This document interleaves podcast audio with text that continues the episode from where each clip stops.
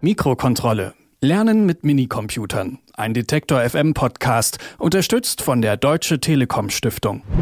Unser möchtegern Geek, ähm, also quasi Mikro-Geek, unser Geek Thibaut Schremser jedenfalls, der hat sich drei Ziele gesetzt. Verstehen, wie Computer funktionieren, lernen, sie selbst zu programmieren und mit seinen Programmen sein digitales Leben komfortabler und selbstbestimmter zu machen. Letzte Woche hat Thibaut ja angekündigt, dass er seinen Raspberry Pi, einen seiner Minicomputer, als Radiowecker programmiert hat. Ob das wirklich geklappt hat, das hören wir heute. Ich bin wach.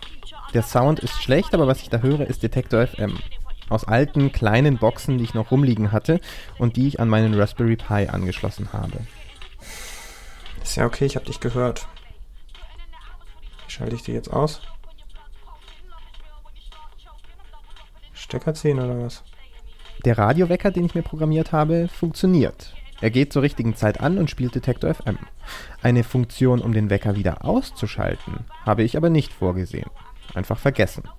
Meine Herangehensweise war ganz, ganz einfach. Ein paar Befehle zum Internetradio abspielen aus dem Netz kopieren, in eine Textdatei einfügen und dem Raspberry Pi sagen, er soll dieses Skript zu einer gewissen Uhrzeit starten. Auf dem Minicomputer läuft ja Raspbian, eine Linux-Distribution speziell für den Pi und in Linux kann man relativ einfach Aufgaben timen, wie hier mein Weckerskript. Cronjob nennt man das. Aber zurück zu meinem Problem. Keine gute Lösung.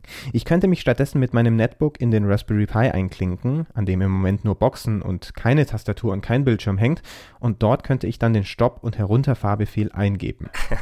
Äh, das äh, wäre dann tatsächlich die, die sehr nerdige Variante, die man wählen könnte, wenn man schon morgens Bock hat, mit der Kommandozeile halt was zu machen und da was in die Tastatur zu tippen. Das ist Matthias Andrasch, mein Raspberry Pi Radioexperte. Die Kommandozeile, von der er spricht, ist ein Fenster mit einfach nur einem blinkenden Cursor, einem Rechteck. Da schreibt man dann eine Zeile Befehle rein. Die Kommandozeile ist super praktisch, man kann dort ganz präzise eine Aktion ausführen und vieles automatisieren. So habe ich auch meinen Wecker gestellt. Aber in der Kommandozeile kann man nicht klicken und man muss die Befehle kennen, sonst ist man aufgeschmissen. Vielleicht nicht das Richtige, um den Wecker auszuschalten. Um das zu steuern, hat man dann halt, und das ist glaube ich auch das ganz Spannende beim Raspberry Pi, ganz viele Möglichkeiten, weil es gibt zum Beispiel auch kleine Touch-Displays, die man anstecken kann und konfigurieren. Das habe ich jetzt nicht probiert. Dann könnte man den sogar wie zum Beispiel so ein herkömmliches Internetradio in der Küche über ein Display steuern. Oder man richtet den Pi so ein, dass man die Musik- und Radiowiedergabe von einem anderen Gerät aus steuern kann. Vom Smartphone aus zum Beispiel. Dafür gibt es fertig programmierte Anwendungen. Kostenlos. Ich hatte allerdings das Problem, dass das bei mir alles nicht so funktioniert hat tatsächlich und bin dann dazu umgestiegen, weil ich halt ein bisschen PHP programmieren kann, mir da einfach selber eine kleine mobile Webseite aufzusetzen, die mir einfach Detektor FM und noch ein paar andere Sender sozusagen abspielen kann. Und jetzt kann ich da morgens einfach per Handy drauf und das sozusagen an- und ausschalten und weiterschalten. Diese Webseite, die Matthias sich gebaut hat, kann er mit jedem Browser in seinem WLAN aufrufen. Er hat es schon gesagt, bei ihm steht das WLAN-Radio in der Küche. Es sieht so ähnlich aus wie bei mir, ein Raspberry Pi mit einem Plastikgehäuse, normale Computerboxen. Und ich glaube, ganz spannend ist in dem Punkt auch, dass so ein Küchenradio zum Beispiel, wenn man das dann für 300 Euro kauft, dass man es eigentlich auch mit weniger Geld sich selber zusammenfrickeln könnte, wenn man Lust hat, die Zeit zu investieren. Und da schlägt mein kleines Programmiererherz dann halt ein bisschen höher, weil ich mir dann denke, naja, wenn ich dann aber doch noch irgendeine Funktion haben möchte oder damit halt noch irgendwas anderes außer die Küchenradio-Funktionalität machen will, das könnte ich mir ja auch eigentlich irgendwie selber zusammenbasteln. Und bei Raspberry Pi ist es halt ganz schön, wenn man dann googelt, dann gibt es schon ganz viele verschiedene Projekte, wie Leute das umgesetzt haben. Und man kann sich da halt so ein bisschen dran langhangeln. Doch noch irgendeine Funktion, sagt Matthias. Klar, dieser Raspberry Pi kann mehr machen als nur morgens ein paar Minuten lang Radioprogramm abspielen. Ein Computer kann viele Dinge auf einmal tun. Unsere großen Computer benutzen wir ja auch sowas von im Multitasking-Modus. Der Pi in der Küche oder neben dem Bett ist ständig mit dem Internet verbunden. Eigentlich ein guter Speicher für Daten, auf die ich von verschiedenen Geräten aus zugreifen möchte. Die Cloud in der eigenen Wohnung. Mein Name ist Michael, Michael Stingel. Ich benutze OwnCloud schon ganz lange habe irgendwann mal angefangen, meine Familiencloud auf OwnCloud zu hosten, um eben meine Familie aus den Fängen von Google und Co. zu befreien. Es war also so mein Einstieg mit der OwnCloud-Software. Inzwischen arbeitet Michael für das Unternehmen, das OwnCloud entwickelt. OwnCloud, das ist eine Software, die kostenlos und Open Source ist. Das heißt, ich kann mir den Code anschauen und das heißt, ich muss ihn nicht komplett selbst schreiben, sondern darf mich bedienen. Praktisch.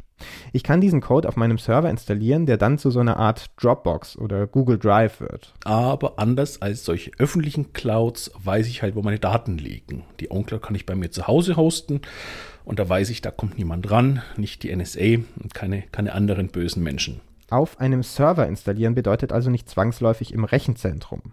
Im Prinzip kann ich jeden Computer mit Internetanschluss zum Server machen. Das kann ein altes Laptop sein, was nicht mehr so für die tägliche Arbeit dient.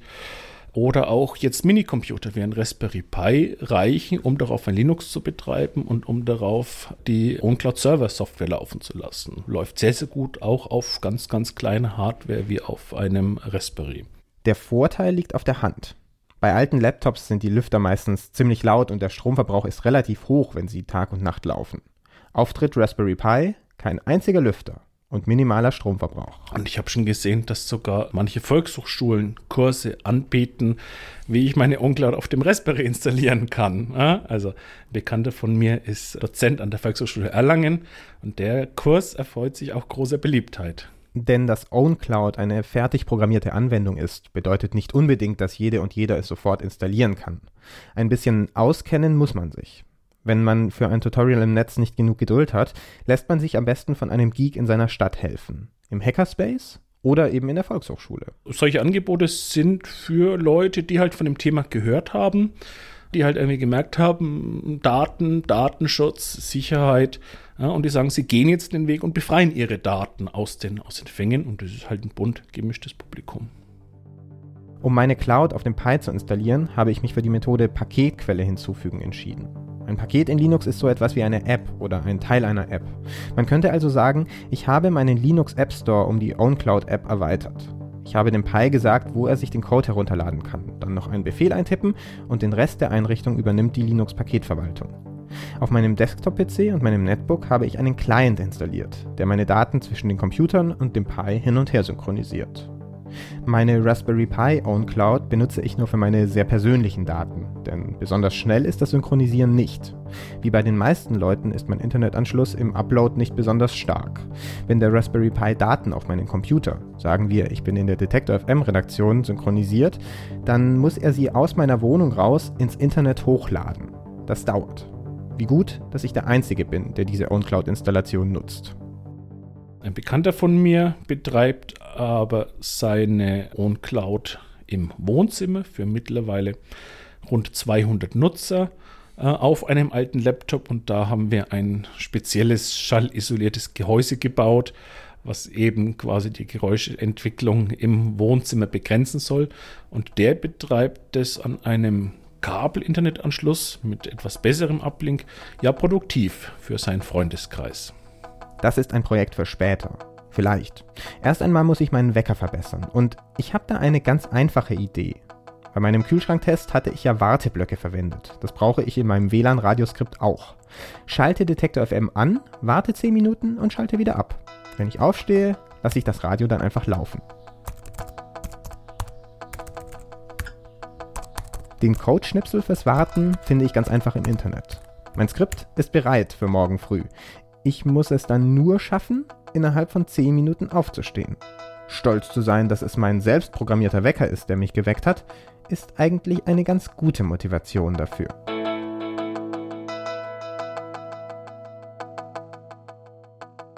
Wer Matthias WLAN Küchenradio selbst nachbauen möchte, der kann das tun. Er hat extra für uns nämlich seinen Quellcode veröffentlicht. Wir verlinken ihn auf unserer Webseite detektor.fm. Dort gibt es auch Hilfe zur OwnCloud-Installation. Und alle Folgen dieser vierteiligen Miniserie gibt es auch als Podcast.